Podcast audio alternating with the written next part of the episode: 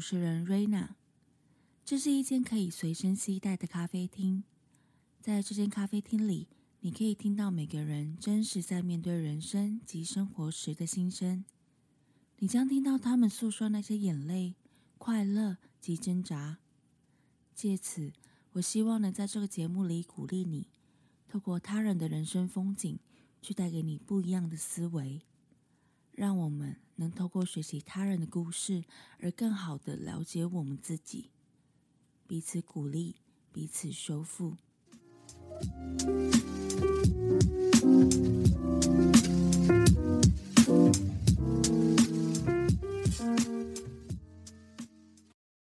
嗨，你今天好吗？欢迎你收听，欢迎光临拥抱咖啡第二十三集的节目，我是主持人瑞娜。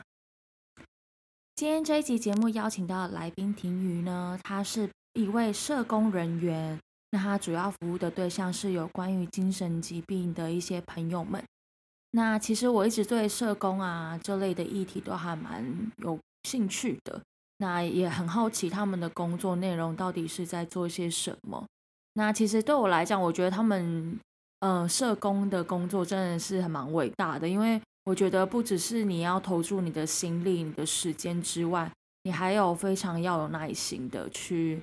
呃，毕竟他们面对的是人，那其实人就是一个很复杂的生物啊。那也因为今天这一集的访谈内容呢，我也了解到了他们在工作之中的辛苦，以及他们要如何去调试，还有在这个工作的当中呢，他们怎么看到那些，呃，就是他们的个案。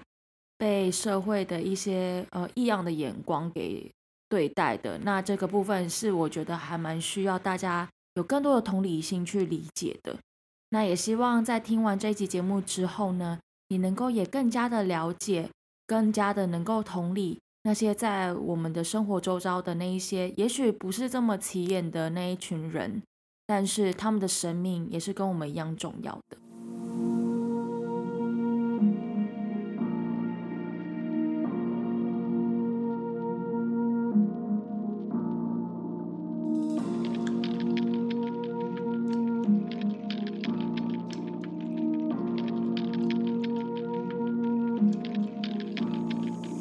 开心呢，邀请到婷瑜来上我的节目，我们欢迎婷瑜，耶！自己小鼓掌一下。那其实婷瑜现在就是目前是现任在做就是社工这块相关的工作。那请婷瑜先跟我们稍微自我介绍一下。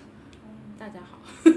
我是我现在在做社工，然后因为社工有很多领域，然后我目前在服务的是精神障碍的朋友。精神障碍的朋友，OK OK，那。所以你的领域的话，会是需要跑，比如说医院的部分吗？医院会，但因为我主要就是到家里去访视，然后医院也会是访视的一个场所哦，其中一个场所哦。那你可以跟我们介绍一下你一天大概工作的行程是什么样子吗？行程吗？理论上一天都会排两个到三个家访，会看那一个个案的。呃，需求有时候会去，比如说就是就在家，然后有时候会去超商，因为他不想要在家里，或有时候会去公园走一走，然后或者是看看看他今天的状况，很有时候又会去运动中心运动啊什么之类的。嗯嗯，所以每一个人的情况不太一样。那你这样子的话是，如果是以你现在。呃的目前的情况来讲话，你应该就是有好几个就是要持续追踪的个案嘛。对。那你这样子的话，一个月大概要就是追踪几个？嗯，目前我比较少，因为我刚刚换到这个这个单位大概才三个月，嗯，所以我目前大概是三十案左右，但最高会到五十。哦，最高会到五十。对对对。哦。那呃，在还没有就是之前在跟你就是做接洽的过程当中，你跟我说你之前其实不是做这个领域的嘛？那你之前是做什么样类型的工作？我之前哦，我这个之前是做文创的工作，就是接案，然后在之前是做医院的研究助理。嗯嗯，所以你自己的科系是比较社会系，社会系哦。所以就是本来其实就是读有关于社工算是相关的这一块。它也没有到相关，就是社工可能是社会系里面的一个小小点，一个小点，就是它只是福利社会学啊之类的、嗯会碰到，要不然大部分都还好。哦，所以你们学校的这个科系里面是会分成怎么样？因为你说可能会是有呃创意社会学啊、福利社会学，或者是乡村社会学啊哦之类，就是它社会系比较是理论的东西，嗯然后可能每每个社会环节的领域都会碰一下，嗯然后再看你的。喜欢是什么，也会跑社区，像大学的时候也有去社区实习过的。嗯哦，所以如果是像比如说大学生，他们就是选就是社工系，就直接是独立的嘛。可是你们是社，等于说社工系在你们社会系里面。诶、他们是很久很久以前，哦他们很久以是他们是同一个系，然后会分社会组还是社工组，然后社会系的话都比较学理论类的东西，嗯比如说什么社会心理学啊，或者是什么社会学理论，就是比较多研究，然后对比较多文章的讨论这样子。对对对哦，可是社会社工系的话，比较就是助人技巧啊，或者是沟通会谈，就比较实务的东西。嗯，哦，原来是这样。因为其实我对我自己个人是对社工这一块，我觉得我后来渐渐也蛮有兴趣的，就是我蛮喜欢跟别人就是交流什么的。当然，我觉得真的你要成为就是社工的，就是服务他们的一份子，我觉得还需要再有一些准备啦，就是不是说你想要就是直接踏入这个领域就可以。那你你所以你之前是做就是文创相关的，那是什么样的原因你又想要再就是转换到原现在的这个这类型的工作？那时候比较是，那时候是因为大学，因为大学的时候，大大学毕业就会觉得自己比较有兴趣的大概是文创社区类，嗯、我因为文创有分好几种嘛，然后我比较对对对想要走跟社区比较相关的，嗯所以那时候嗯其实也有在考虑社工这一条路，但是后来就先去做了文创半年，然后后来会发现现在的文创跟我想的不太一样，就是没有那么嗯社区，然后就是比较是以政府标案为主。哦，对，但是那是在好几年前，后来有一些文创会进入社区，又是另外一一支。然后后来有一个因缘际会，刚好就是之前那个单位有缺人，嗯然后那时候他们是希望可以是社会社工相关领域，嗯然后刚好就是有这样的经验，然后就进去了。然后后来进来了之后，就觉得哎，这比较接近我心里想的，跟社区的人互动，嗯对，所以后来就在这边。嗯，对。所以你觉得你是什么样的关系？就是这可能要聊到一点，就是你的成长背景的部分，因为我觉得。我个人认为啦，我觉得好会去读社工系的人真的是很有爱心，就是或者是做社工这类工作的人，因为我觉得你需要很多的耐心，而且可能因为那些人他们就是可能心理的状态不是这么的健康，那其实我觉得你可能就是要成为那个一直承受他们负面情绪的那个人，而且你可能要面对的人又这么多，嗯，对，那我就是有点好奇，说是什么样的成长背景，或者是为什么你会有，好像应该是说会有这样的负担，会想要从事这个部分。嗯，应该是说，哦，我觉得社工没有都很有爱心，我们也很常跟个案吵架，就是，呃，然后，但是我自己做助人工作做到后面，我觉得确实是会跟自己的成长背景有相关，也是在这在这个工作里面磨练自己跟人互动的过程，然后。嗯因为你跟人互动，其实就是会回到之前在人生里面遇到的很多关系，其实你可以逃开。比如说朋友，那我们就逃开。嗯，然后比如说家人，我们可能就是啊，不要常回掉就好了。但是如果是在工作的话，你有些东西没办法逃，嗯，所以你就会要回去正视自己之前以前跟人关系的惯性。嗯对，嗯然后我觉得，我觉得助人工作是不是有爱心，我也不知道。但是我嗯觉得确实是在这个工作会挑战很多以前自己的状态。嗯我觉得是这个地方很很迷人嘛，对，嗯大概是这样。然后如果要说什么我以前的什么状态，为什么会让我在这个位置？我觉得有点。我现在还在抓，但是我有点不太清楚。嗯但我觉得很有可能是，我有一个我很喜欢跟人互动，然后嗯我觉得有可能是来自于就是以前我妈妈是在菜市场工作，嗯。对，然后我我我觉得有可能是菜市场的那一种人跟人很直接的那种东西，让我变成一个基底嘛，我也不知道，嗯。或者是我从小也都很憧憧憬那一种大家族的感觉，因为我们、哦。其实我们现在是核心家庭嘛，但是嗯。逢年过节都会回阿公阿妈家，然后那种大家族的感觉是我很喜欢，所以我不晓得是不是喜欢跟人互动是从这些点点滴滴起来的，对，我不嗯确定是不是。我觉得，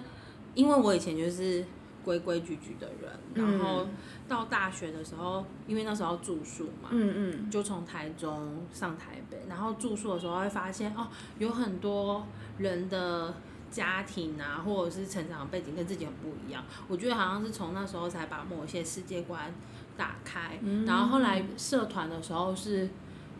因为我很喜欢原住民文化，所以我那时候就有去原住民客服社。然后那时候去去去到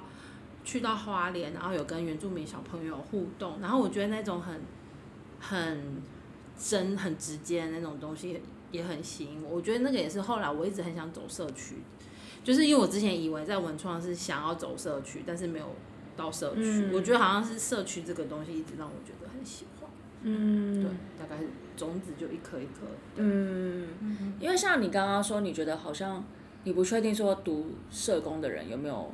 这么有爱心嘛？那其实我那我我会觉得是说，因为就像你刚刚讲说，你可能因为呃读大学关系，然后呃开始到了就是可能台北啊，嗯然后发现其他人成长背景跟你是不一样的，嗯你看到了他他跟你的差别，然后你也开开始能够去慢慢理解说那些可能别人的家庭不是你想不是跟你一样的时候，然后我觉得很多时候你是需要更多的，我觉得需要有那个能够理解别人的，好理解，对对对同，嗯，同理的那个心这样子，对啊，因为我觉得 maybe 可能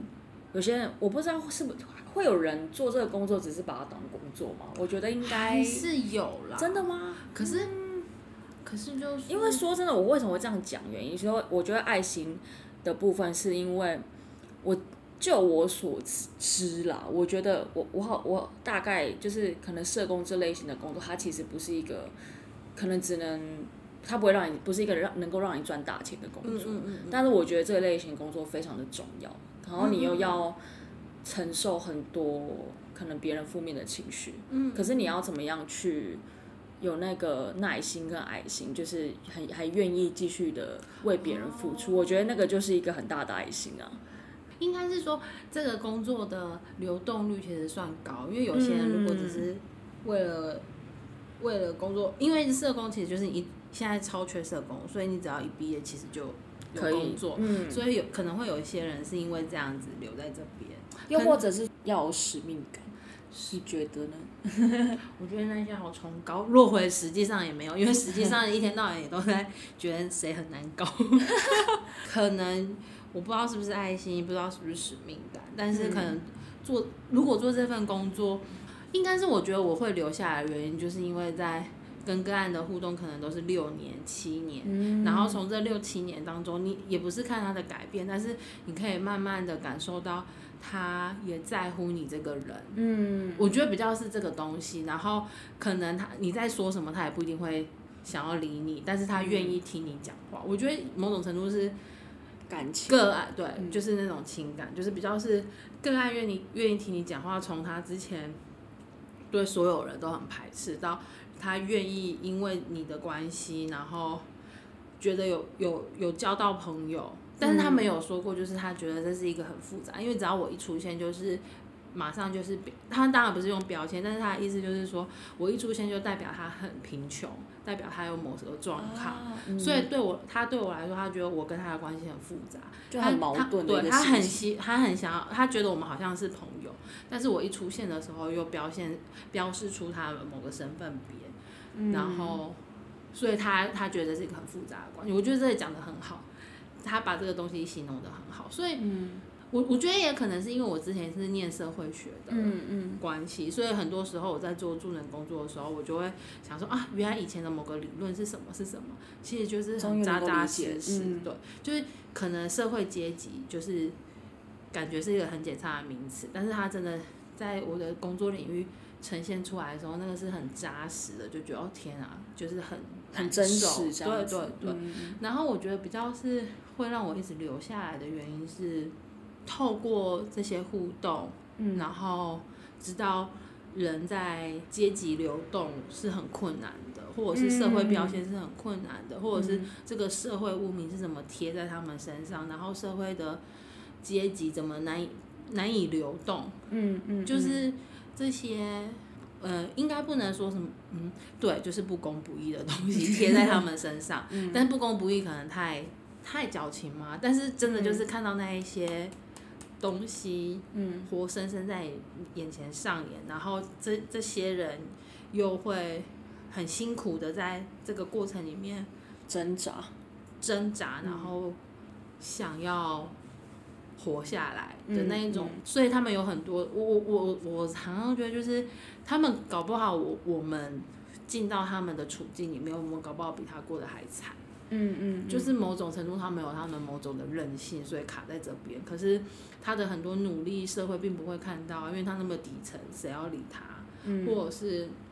社会的污名贴很快的时候，他有时候要消化那些社会污名，然后又会把这个污名带在自己身上，觉得自己是不是就是那么糟、那么烂？嗯就是嗯看到是一个恶性循环诶，对对对对，所以就是可能看到这些东西，然后就觉得自己可以在他们的，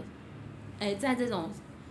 夹缝中可以跟他们互动，然后那个互动又很真诚。我觉得就是可能我刚刚那个，我刚刚讲那个我们关系很复杂，我觉得也是某种互动到，哎，关系到某一种厚度，嗯这种东西才会被讲出来。不然我们以前刚进去的时候，他就是拒访啊，他不想理你，因为我就是代表。某个政府部门的人要来找他，然后他就是必须要承认说，我就是需要被对，帮助，或者是就是，可能他会觉得我是不是在盯他要不要吃药？对啊，对啊。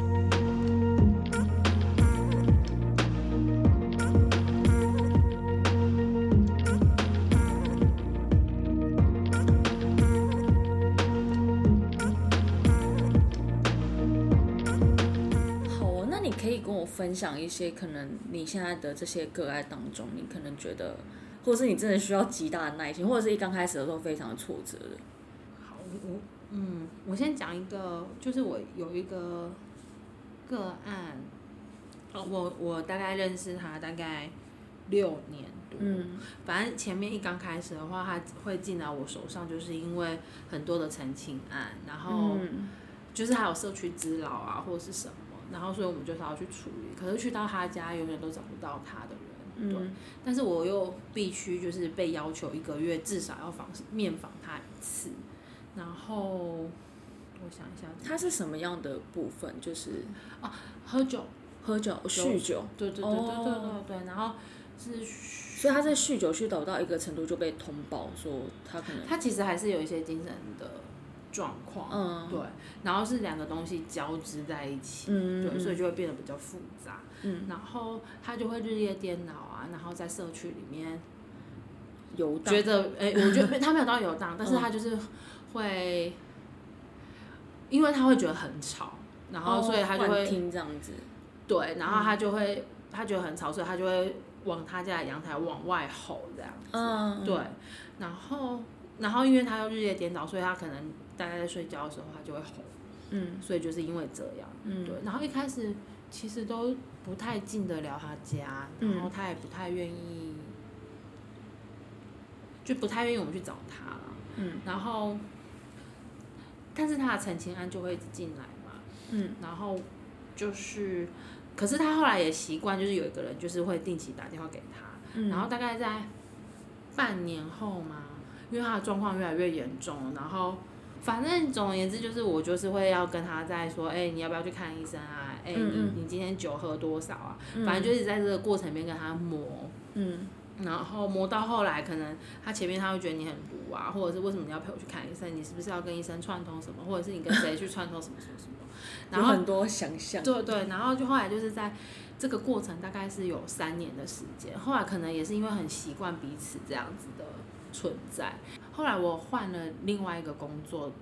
转到另外一个地方，但同样都是在那一区，嗯，然后但是我是转到基金会的，就是有个据点，嗯然后我就问他说，哎，那你要不要来？后来他就会，他他就会因他后来就过来了，然后那时候因为我知道他会喝酒嘛，我就跟他讲说，你要来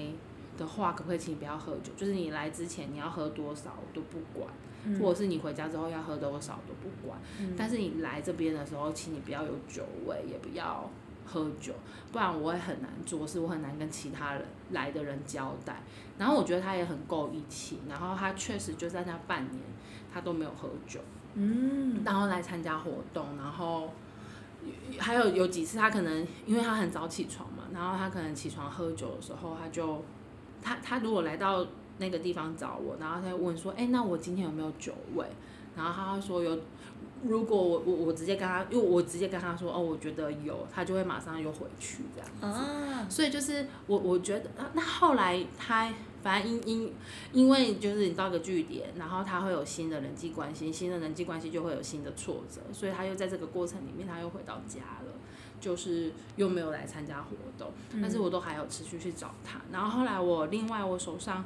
又有新的，也是因为喝酒的状况啊什么的，然后我就直接去问他说，哎，那为什么你那时候会愿意来？嗯然后我觉得他讲的蛮真，就我就是用一种就是我有另外一个很难，我不知道怎么让他来，然后请教他的心理状态，我真的是对，然后他就他就他就只问我说，哎，那他有没有真的想要去？嗯对，然后他就说，我就问说，那所以你那时候来的时候，你是真的想来这边吗？他说，对啊，因为我跟你认识三年多，然后你换了新工作，我想去看看你那边是怎么样。嗯然后我的生活也不知道干嘛，我想说那我就去看看好了。就就是大概一个过程，就是原本前三年会觉得哦好烦，又要访他，然后访了他，他在外面三不五时在那边骂我，然后或者是对对骂，然后但是后来才知道说哦原来那三年这样子来来回回，其实是有它的意义在的。嗯，对就还好，还还是有对，还是有那三年的过程。所以，就有那个累积，才有办法到后面有一个这样子的嗯。转，然后可能在那三年会觉得哦，这个跟他的工作跟互动到底是要要要要去哪里都不懂，然后后来到后面那一那一次之后就比较懂说哦，原来这三年是一种累积，对对嗯对，大概是这样。嗯，那我想问一下，那他有工作吗？他没有工作，嗯，嗯，那他们是靠什么活下去啊？哎，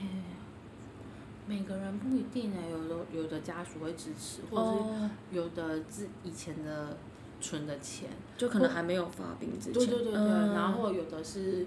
会有低收这样子。嗯，嗯，那所以其实，我觉得你刚刚跟我讲这些，我觉得哎，好像可以让我们对于一些可能怎么讲，可能会有个刻板印象嘛，因为可能有时候。像我以前住，我以前我是我是高雄人，然后我之前住的那个社区啊，就是我家离那个高雄有一个很有名的社区叫国贸社区，啊对，然后那边很近这样子，所以那里也算是我地盘。嗯然后因为像我里面也是会有一些还蛮有名的人，就是可能就像你刚刚讲的，就是可能会可能因为幻听关系啊，或者是就会可就是会骂脏话或者是之类的。嗯那我觉得，我觉得你听你刚刚跟我讲的这个过程，我就觉得说，哦，原来其实他们是其实是还还是会有正常思考的时候、对对对对对，所以那你一刚开始就是接触就是像这类型的个案的时候，你刚开始会不会怕？因为他们可能情绪就是很不稳定。哦，我觉得一开始一定也会因为未知害怕，嗯然后后来一开始一定有害怕，我说我一开始都以为我做这个工作三个月就不会再做。嗯，但你还是想试看看吗？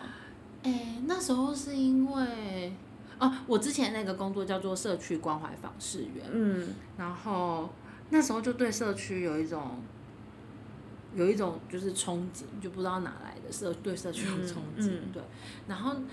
就是所以进来这边的时候，当然会怕，因为以前其实没有接触过这样子的、这样类型的人，对，嗯。然后但是就是真的进场了之后，就会发现，嗯，比较从人，他们也是人这一个嗯角度去切的时候，就会比较知道说，哦，他这一刻的，就是认识久了，你就知道他这一刻的发飙其实是有他的脉络跟起来有之。比如说我像刚刚讲的那个社区大吼大叫，这个是嗯因为他之前有离开家一段时间，大概十几年。嗯只是他十几年之后再出来，他跟社会的隔阂，然后你也知道，就是北部都市更新很严，就是很多，嗯所以他他原本他们家是一个平房，嗯然后到他十几年出来之后，就突然变成一个高楼大厦，然后他们家附近整个都整建被都更，所以他的那一种，我想一下。所以，所以他的那种大大吼大叫，他就说他一直听到车流量的声音很大，都在吵他。可是确实啊，他们家后来被都更到就是一个大马路上，嗯嗯，所以他的那个车流量确实就是很吵。嗯我觉得他有一种不适应在，就是他的家已经不是以前的样子。嗯。然后，我我觉得如果人身为人，其实在这一层是会有一个恐惧的。嗯。然后这个恐惧又每天又被这些车水马龙，像是这样车水马龙这样吵，嗯。就是这样吵，就是他，我我觉得就是会更更脆弱嘛，嗯。对，所以我会觉得他的某些幻听，就是我我后来一直在觉得幻听的，我我不知道，但是从我的经验里面，我觉得幻听跟生活经验有关系，嗯。对，所以我觉得就是因为刚刚是问我说一开始会不会怕嘛，嗯会一开始会怕，但是后面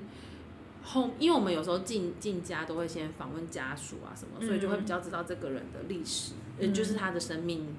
史这样。然后透过更了解他之后，其实就比较不会那么害怕他的症状。嗯，所以他是跟家人一起住的，哎、哦，我刚刚讲那个没有，那个没有，他是自己那个就是前面三年就是慢慢认识他，嗯。因为前面三年他也不让我去他家，嗯。我只能把他叫出来或者是陪他啊什么，对。嗯。所以前当然一开始碰到他的时候会害怕，就觉得啊，他是一个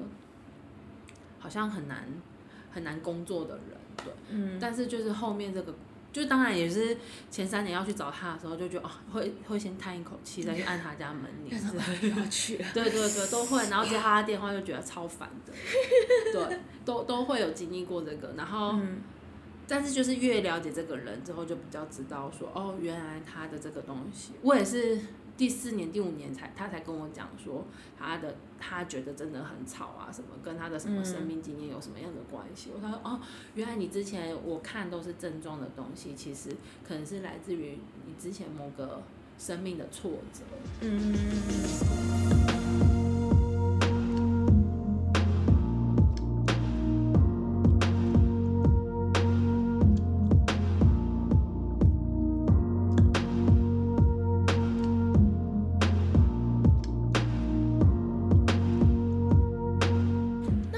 一下哦，就是有没有人是，就是可能在这个过程当中，他的病就好，有吗？我是我工作七年多是没有遇到就好，嗯对忧忧郁可能比较可能。嗯然后视觉失调，我觉得比较难。嗯但是视觉失调，我觉得最好的状态是后来知道怎么跟这个疾病相处。我觉得只能做到怎么跟这个疾病相处。比如说我一个个案，他就是会有关系妄想，他比如说看到数字啊，或者是看到，比如说电风扇不是有一二三嘛，嗯。他就对这些会有，他就会想到以又把以前之前的什么经验抓进来，然后就觉得、嗯。啊，今天这个数字是三，那我是不是不吉利什么的？哦，对，然后或者是陪他去看诊的时候，他今天是三，比如说他是三十二号，他就觉得今天我不适合看着，他就掉头要走，嗯。就是他会有摸到他的哦逻辑。但是后来他自己也做了一件事，他知道自己是这样。我很很后来才听他说，他后来这个状况比较好，他把所有数字的东西都贴哦，就不要看到跟数字对对对，然后或者是你说这个这个病叫什么？视觉失调，视觉失调。哦，对对对。嗯。然后或者是幻听的话，我觉得幻听很难呢，因为我们就我觉得理可能理智上知道那个是啊，一开始都会不觉得那是幻听，嗯，一开始会跟他抵抗嘛。然后我觉得人在后来进入医疗之后，知道那是幻听。我觉得就想象我们有时候很忧郁的时候，会有一个。觉得自己好有一个声音在跟你说话。哎、就是我我我，应该我我很状态很差的时候，我就会觉得某个别人都说我很好的感官，嗯我都会关掉，然后别人说我不好的，我都会放大。嗯我觉得我们一一般人应该都有经历过嗯这样子的状态。就是会比较负面。对对对，然后可能我们就想象那个嗯幻听就是这些不好的感官，呃负面的感官全部都放大。会更大这样对子。，然后我听过很多个案的幻听的内容，我觉得有时候那都是自己对自己生命的谴责，嗯嗯嗯。所以我就会觉得那个东西会会落回很真实，所以我觉得就是个案的状况好的时候才有办法去抵抗它，但是状况不好的时候，很容易就把这些东西都收进来，就像我们很忧郁的时候就会收进来，嗯嗯所以我对他们来讲，我觉得也没有所谓的好，只有所谓的起起伏伏。嗯人生起起伏伏到了哪个段落，然后就像我们如果情绪很荡的时候，别人说，哎、你你你很黑啊，或者是呃，你眼睛很小啊。对对，但是状态好，状态好的时候，我就会。就就比较可以接受，就觉得、诶这又又没什么，反正这就是我之类的。嗯对，所以你现在接触到的个案比较多，可能是幻听，或者是说视觉失，还有像什么类型的？嗯，主要是忧郁、躁郁跟视觉失调。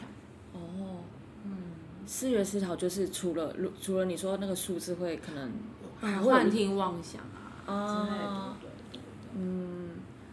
那你觉得他们就是是怎么样的一些可能？你有没有听到一些什么样的呃个案的一些过去的经历，然后是你觉得很印象深刻，然后以以至于他现在可能变这样？嗯，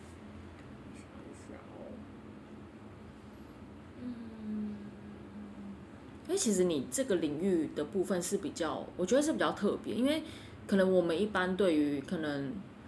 好像社工，我们比较第一个印象是会觉得说，哦，可能就是帮助游民啊之类的。哦，对，可是如果是像比如说以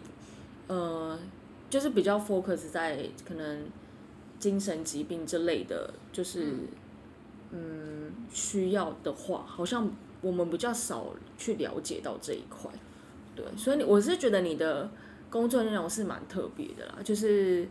因为我们大家可能对于社工的想象，可能就是哦他们会关心路上的游民，可是你的又不是这一块嘛，你的是对。真的是家庭的探访。因为大部分的社工其实都还是会做家访，然后比如说在，嗯、可能家暴的社工也会去做家访，然后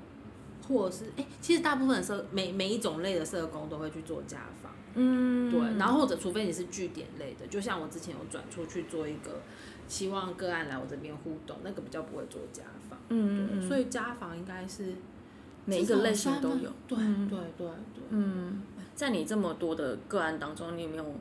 可能听到啊个案分享的一些他过去的人生经验？你你就哎、哦，那你知道为什么他可能现在变成这样？对啊，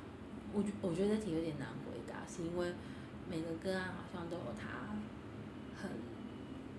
特殊的成长背景跟经验。嗯，这题真的好难回答哦。应该是说为什么会想要问这一题？应该是说，我觉得我希望可能大家可以去注意到，呃，成长过程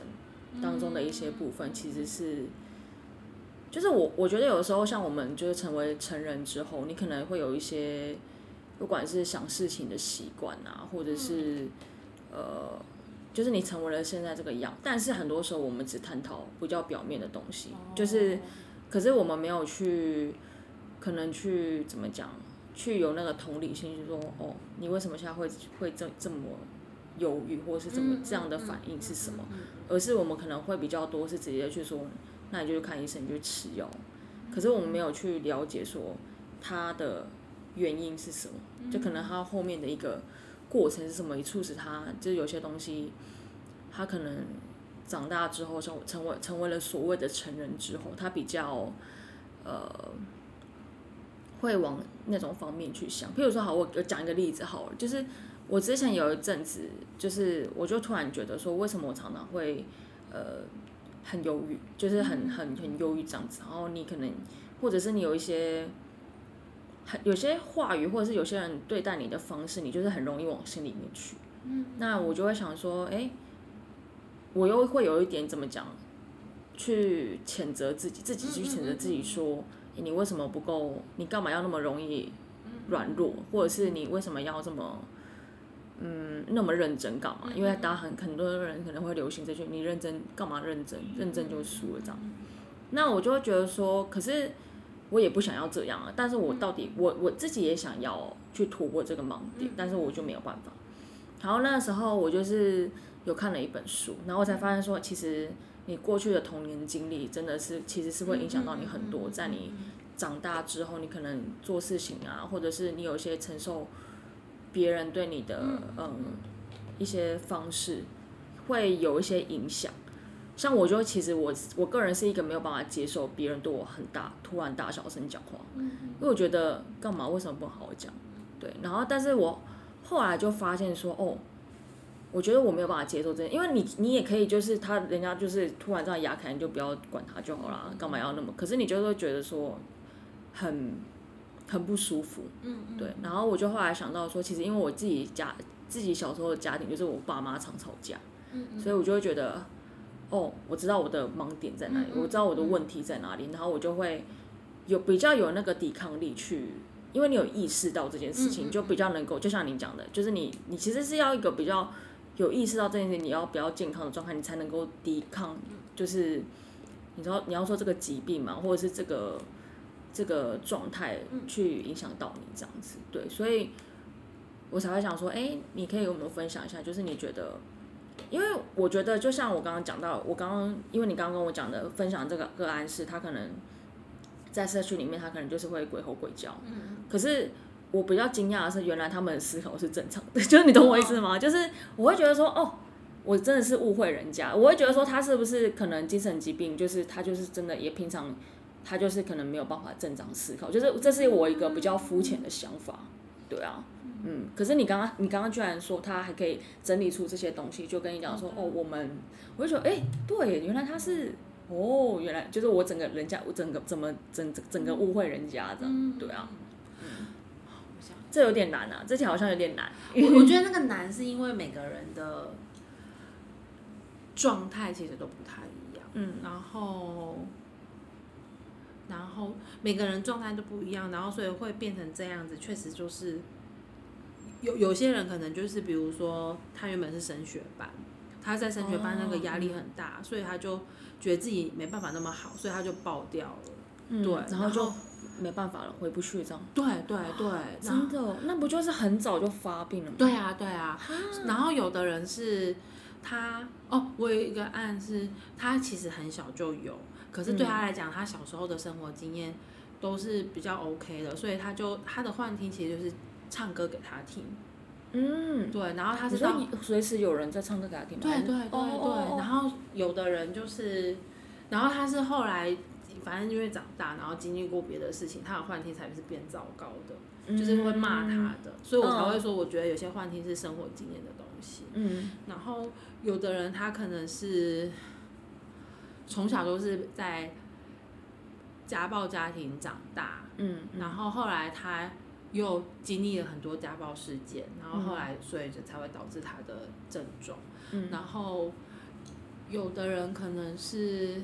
我想一下，可能就是那个出出狱之后，然后跟社会脱节脱节了十几年，然后出来之后发现是社会整个变了。嗯对，所以我就我会觉得很难回答是，我觉得他们每个人的经历都很不一样，然后我好像很难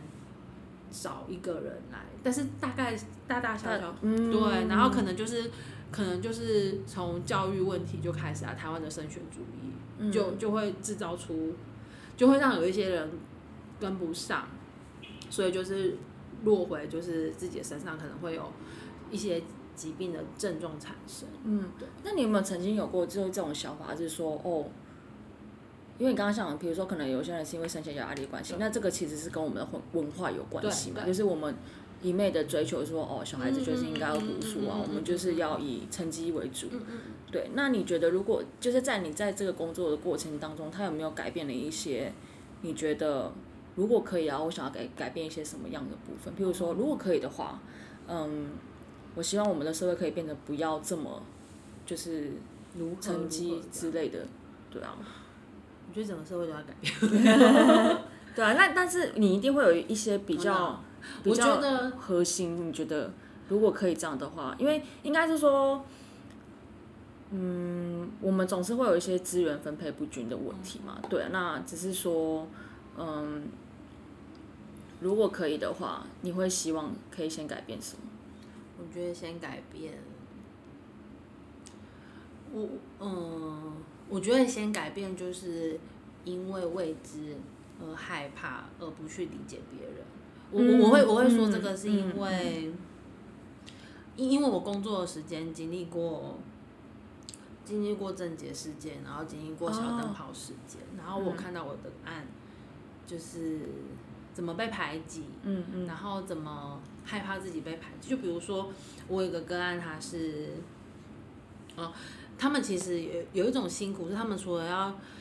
想办法跟自己的症状互动之外，嗯他们有一些社，因为症状出现之后。有一些社会功能是会退化，那个退化我觉得是嗯嗯你以社会脉络来讲是很合理，因为我变得跟别人那么不一样了，我很害怕别人知道我这件事情，然后也很害怕别人会怎么看我，那么不一样的我，所以他们可能前面光要从真的生病了，然后到要接受自己生病了，我觉得这就是一个一辈子的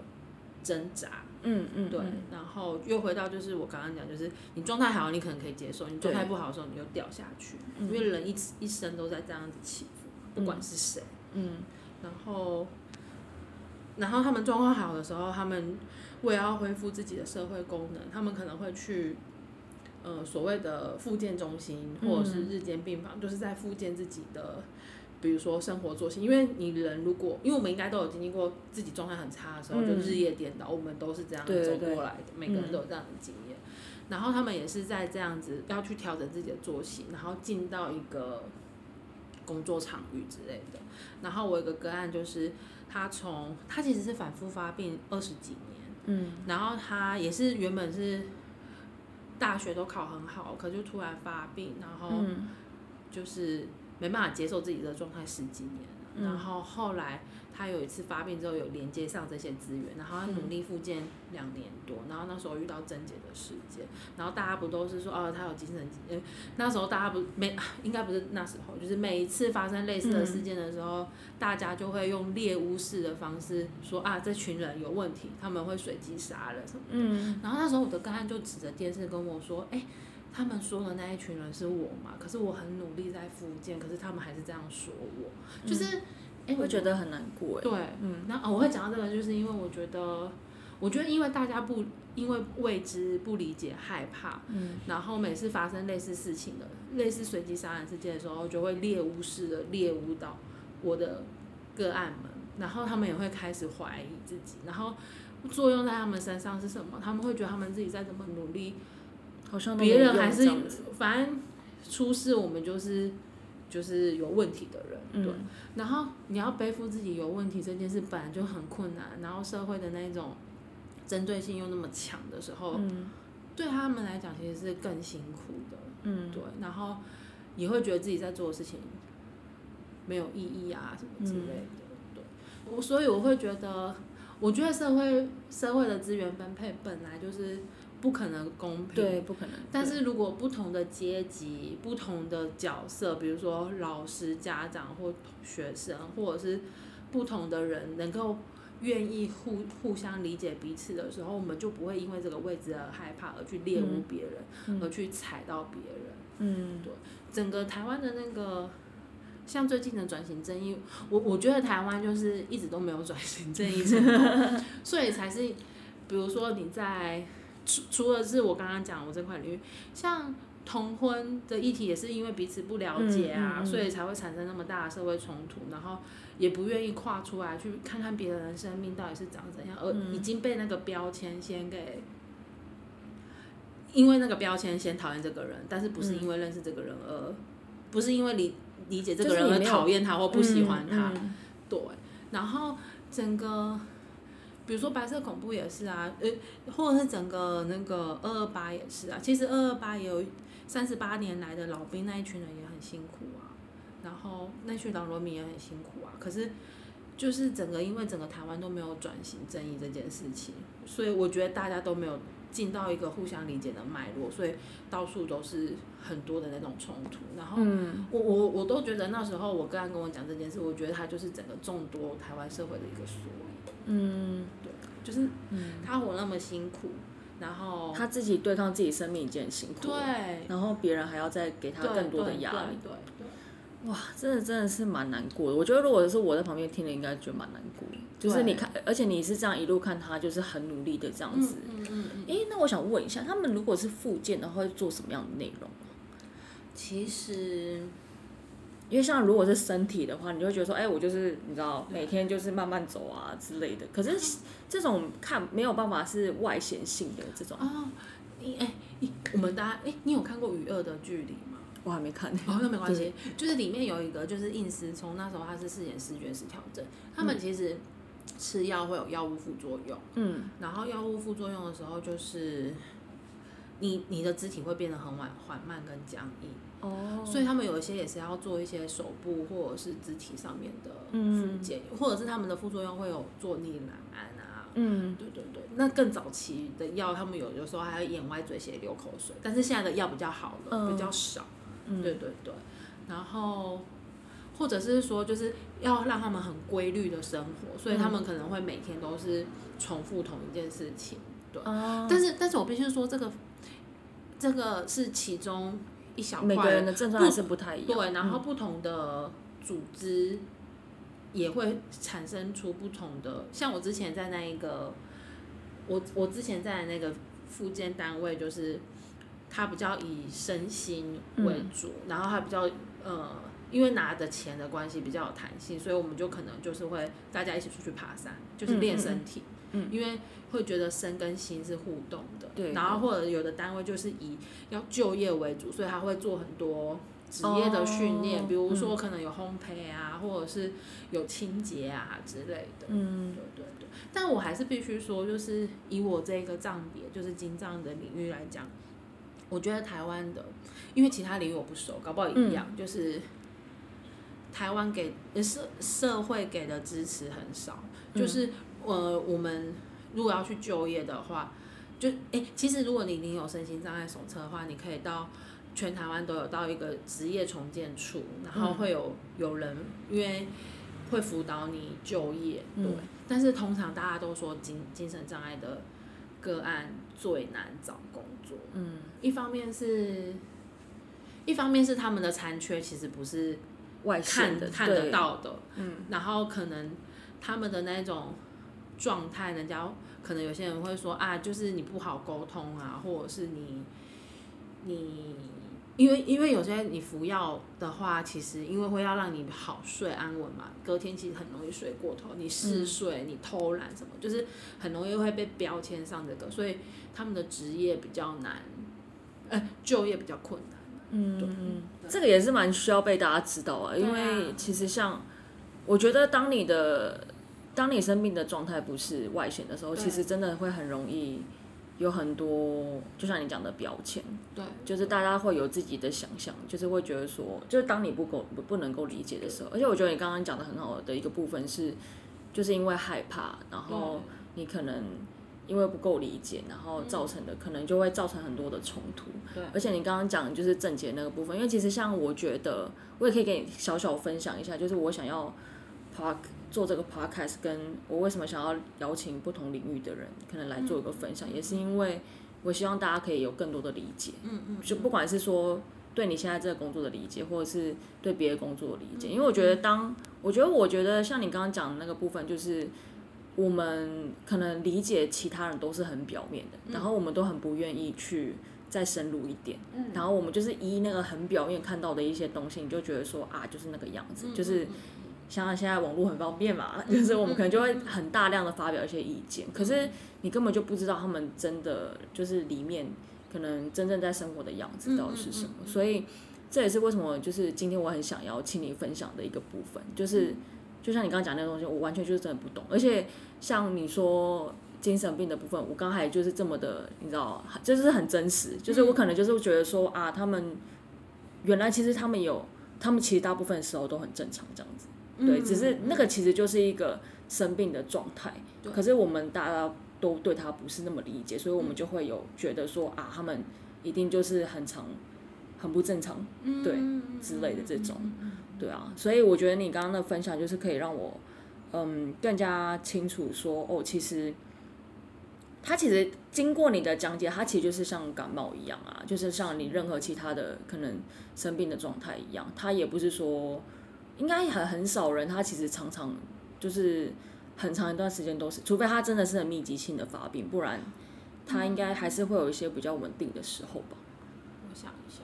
嗯，我我我我我后来就会觉得，嗯，好像没有特，嗯，我后来会比较习惯用起起伏伏这件事情，就是，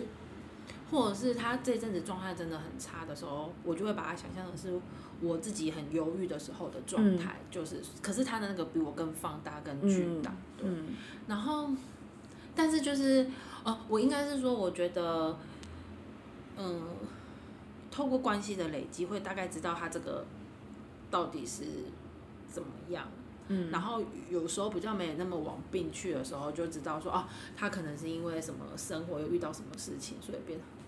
还是得看，就是他们是不是啊？刚刚是问说他们是不是都那么稳？是就是他们稳定，应该不是说，应该是说他们还是会。应该是大部分的时候都是算蛮稳定，可是他们可能会有一些，说是吗？哦，我说，可是我我这是就回到我们对于稳定的定义，但是我觉得即便在状况很混乱的时候，某些东西跟他之前的生活经验，你有进到他的生活经验的时候，他即便状况很混乱，我我都觉得他在某一刻是听得懂我们在讲什么的，对。可是啊，应该是说我会觉得说，可能是他们的状态是，我觉得我们常常我们。我们自己生活在整个社会脉络，我们有时候情情绪会失控的时候，也是有一条线我们 hold 不住了。对对对。只是我觉得他们那个 hold 不住的线，就是很像橡皮筋的那个 弹力疲乏了，所以他们可能就是很长 hold 不住。但是有没有什么时候会荡下来，也有可能有。对。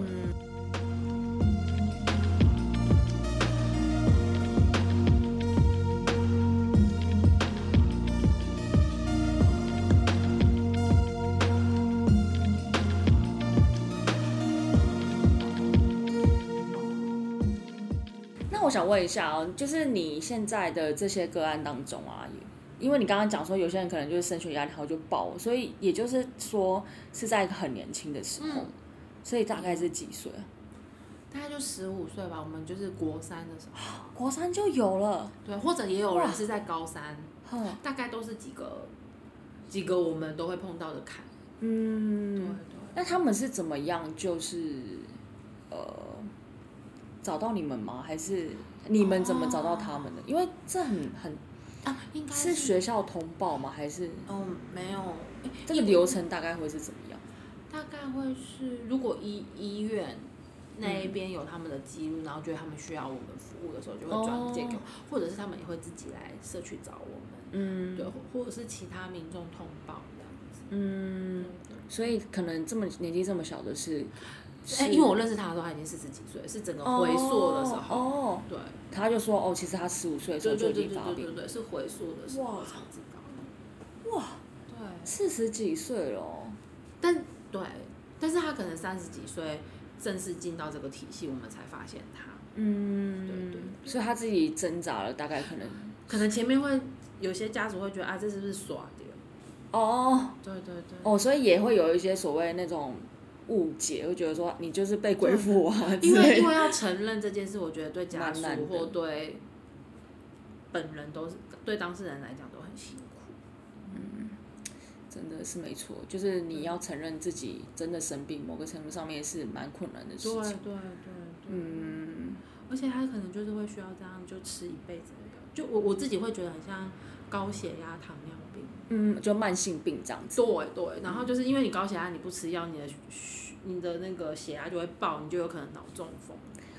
所以对，就是然后精神疾病就是你稳定服药的话，你可能可以，嗯你可能可以比较稳定，就是那个 range 那个橡皮筋可以比较明显，比较不会爆掉这样子。嗯。那我必须要再问一个比较，我觉得可能这个问题还蛮残忍。他们的就是，因为你刚刚有提到，就是如果你有领精神手册的话，精神疾病的手册的话，就是真的蛮难就业。那你这样子看下来，你觉得他们能够工作的比例大概是多少？就是其实我觉得也有，我想一下。就依你可能自己目前的经我验我觉得应该是百分之十有可以稳定工作，也有增值的。嗯那我觉得他们是算在药物副作用上面，其实啊，可能也早发现，然后嗯药没有吃那么重，嗯然后然后在这个过程里面，他们百分之十就是进到很。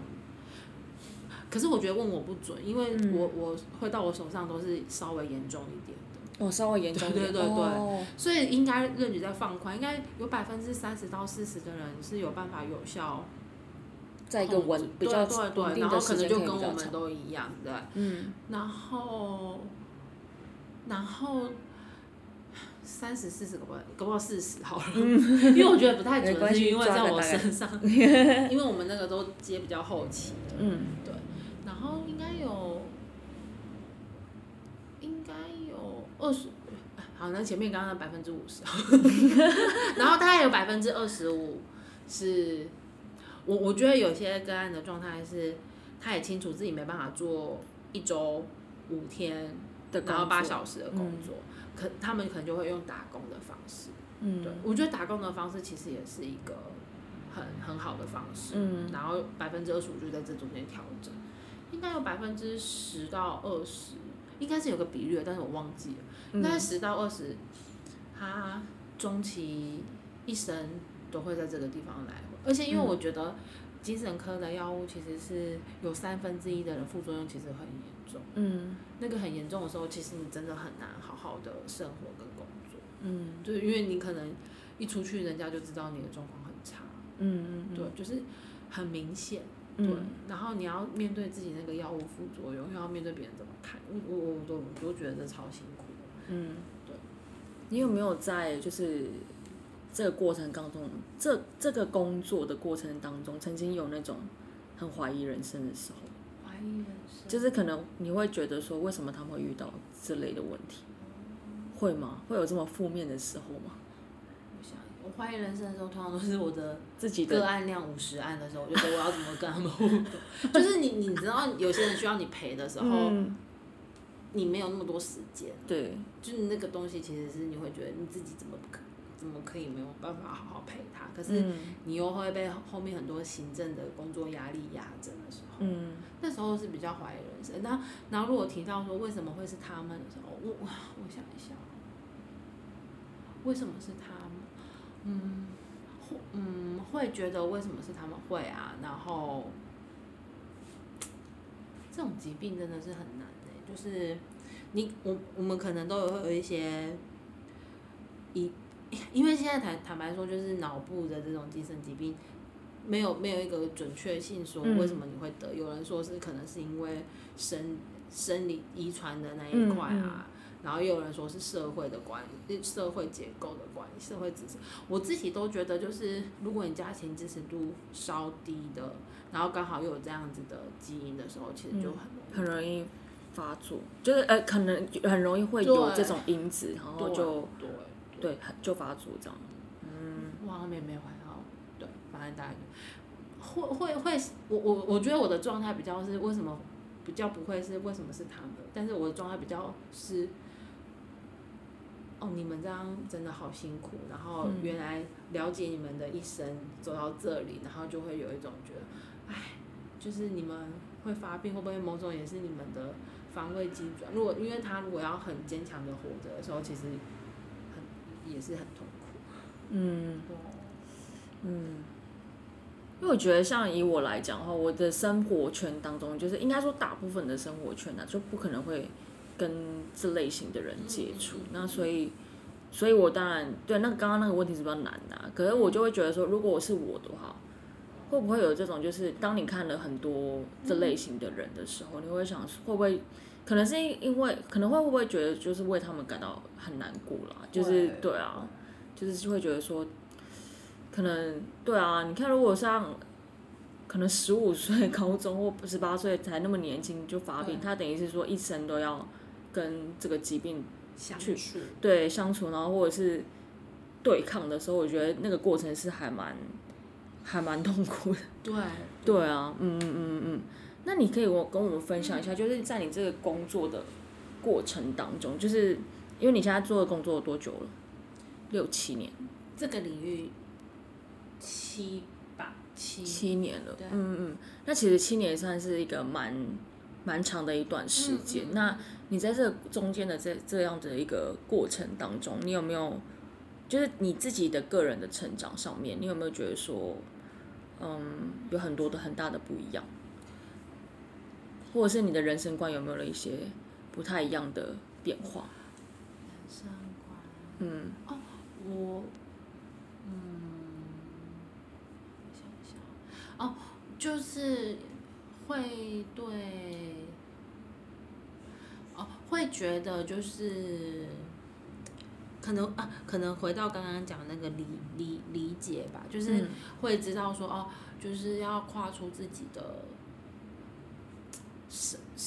跨出自己的生活圈，去理解不一样生活圈的人是很重要的。嗯。然后会觉得有呃，有时候会觉得自己的判断不要下太快，嗯，因为可嗯。能你会判断就压到某些人的状态，他可能长着这样子是他有他后面的脉络在，嗯嗯嗯。对，然后对，然后提比较提醒自己不要判断的那么快，大概是这样子，就不要先先入为主这对对。怕会压到别人，因为、对嗯，现在就会变得是比较先会看别人，就是应该说先去了解对方的呃那个过程。对然后啊，应该有一个就是我其实是很容易一啊，就是我我其实是很容易希望事情都会在自己的节奏跟嗯 tempo 上的，嗯然后如果不在的话，我会有失控的感觉，然后我会很紧张。某个程度是一个，某个程度上是一个控制狂。对对对，嗯但是在这个工作上面之后，就会觉得控制没有用，要就有些事情就是你控制不来，然后你嗯只能跟着他们一起去、去做、去互动，然后、嗯对比较比较对比较认命嘛，我也不知道，就是比知道较看得开这样子，对就看看什么来什么再说这样子。对对对看对看什么状态状况。但但是我还要说，这还在练习的过程当中，但是慢慢有觉得你你先准备好好像也没用，对。也是啦，因为我现在也是也是会有这种感觉，就是很多事情真的是发生的，就就转变突然，就是这么突然。对对啊，然后你你这么早准备啊，计划赶不上变化。对对对，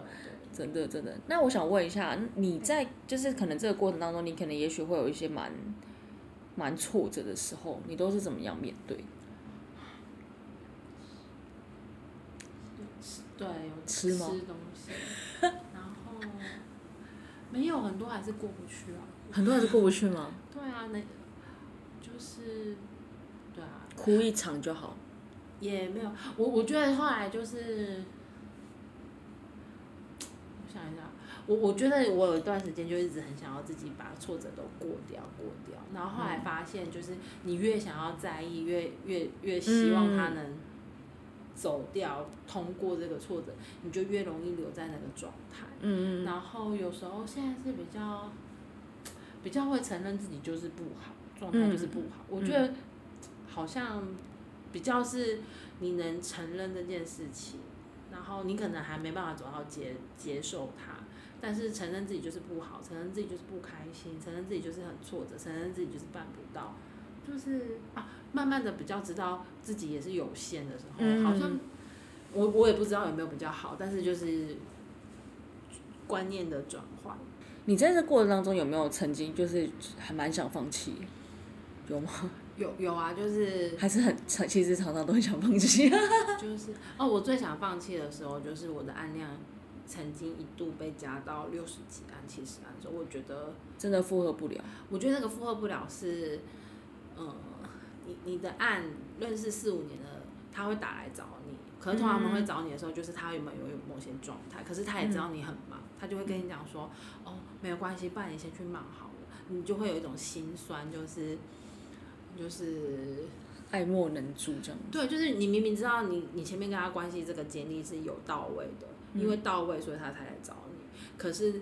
你又因为其他案量很高，你没办法去陪着他度过他的难关。嗯，所以我后来在上一份工作就离，哎、上上份工作就因为这样离职。哦，就太多了这样，就是你真的承受不了，就是就离职这样。对啊，对啊，嗯就是那个案量很不合理，你没办法好好陪一个人，然后你这个工作的目，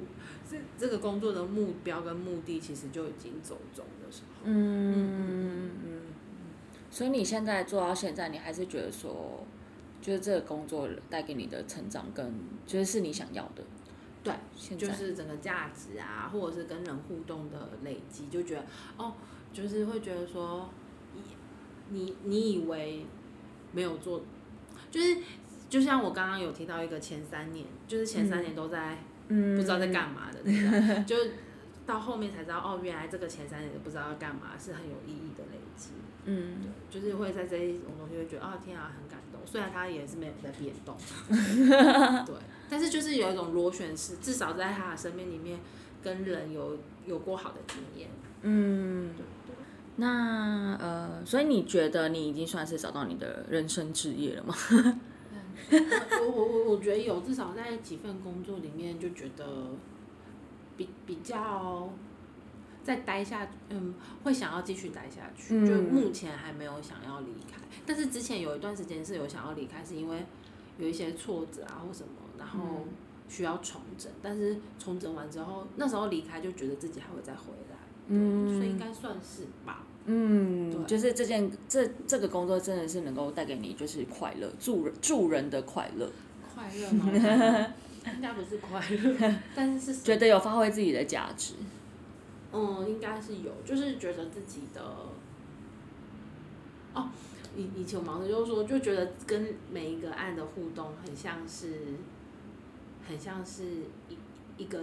一盆酱菜，然后就是在嗯腌、腌制它，腌它，然后你在老的时候，或者是你在很久之后再回去看，那每一个酱菜都是很有味道，就是那种感觉。啊、嗯，所以你现在已经开始慢慢体会到了吗？对对，就是觉得啊，那这个爱你就可以如有点如数家珍，在跟他互动过程。如数家珍对，就是每个每个过程就觉得哦，原来那时候怎么样怎么样，对。哦，其实真的是蛮好的耶，对啊，嗯而且我觉得像这种就是这种过程是很很单纯的，就是你就是真的是一个很单纯的希望可以他们可以变得更好。对，或者是他们很单纯的跟你这个人互动，因为我我的职业就是没办法给他们钱，就有有有有些是评估钱啊什么。哦哦，真的吗？对对，有有有的社工的哦工作是在评估给钱，哦，评估哦，我觉得那个应该也蛮难的耶。其实蛮难的，我觉得那个工作你要怎么样衡量然后他的或者是到底他是不是真们的案的需要？对对对，他们案来你眼前到底是真的还是假的？嗯，哎，那你可以跟我分享一些，就是你你可能有很多其他不同领域的一些朋友，对不对？但是都是在社工的，你有没有听到一些其他领域的他们的一些呃，嗯，比如说像你刚刚讲分钱啊、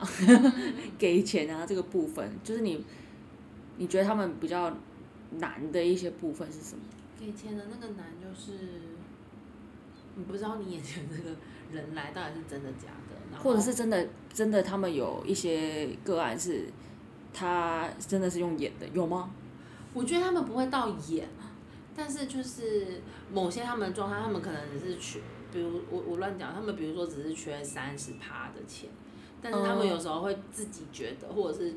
觉得要说你就是要给我到五十趴，你没有给我到这样的钱，我就没办法生活什么。可是其实他不用到那么多。我我我我觉得做社工有一种难是，可能每个人都会每个社工都会遇到嘛，就是你有时候要陪这个人，或者是帮这个人，可是你你你你他可能他搞不好有他这个个案搞不好他其实有百分之八十的能力可以去完成，可是嗯可是如果你给太多的话，他的能力会下降到百分之七十，这到底是不是你乐见？我觉得每个人、哦每个社工都会不想要去压压制他的能力，可是因为在这个一来一往的过程，他们难免会弱化自己，然后我们难免会忍不住要去帮他。可是我们如果这样就帮帮了，那我们真的是把他的能力一个一个往下降。嗯，他就会真的觉得自己没办法。对我，我觉得入门工作最难的是难在这个地方，就是这个到底是他不能，哎，到底是他真的没有办法，还是他不想要，就是很难。我觉得到这一个我都还，我我现在都还是觉得很难。嗯，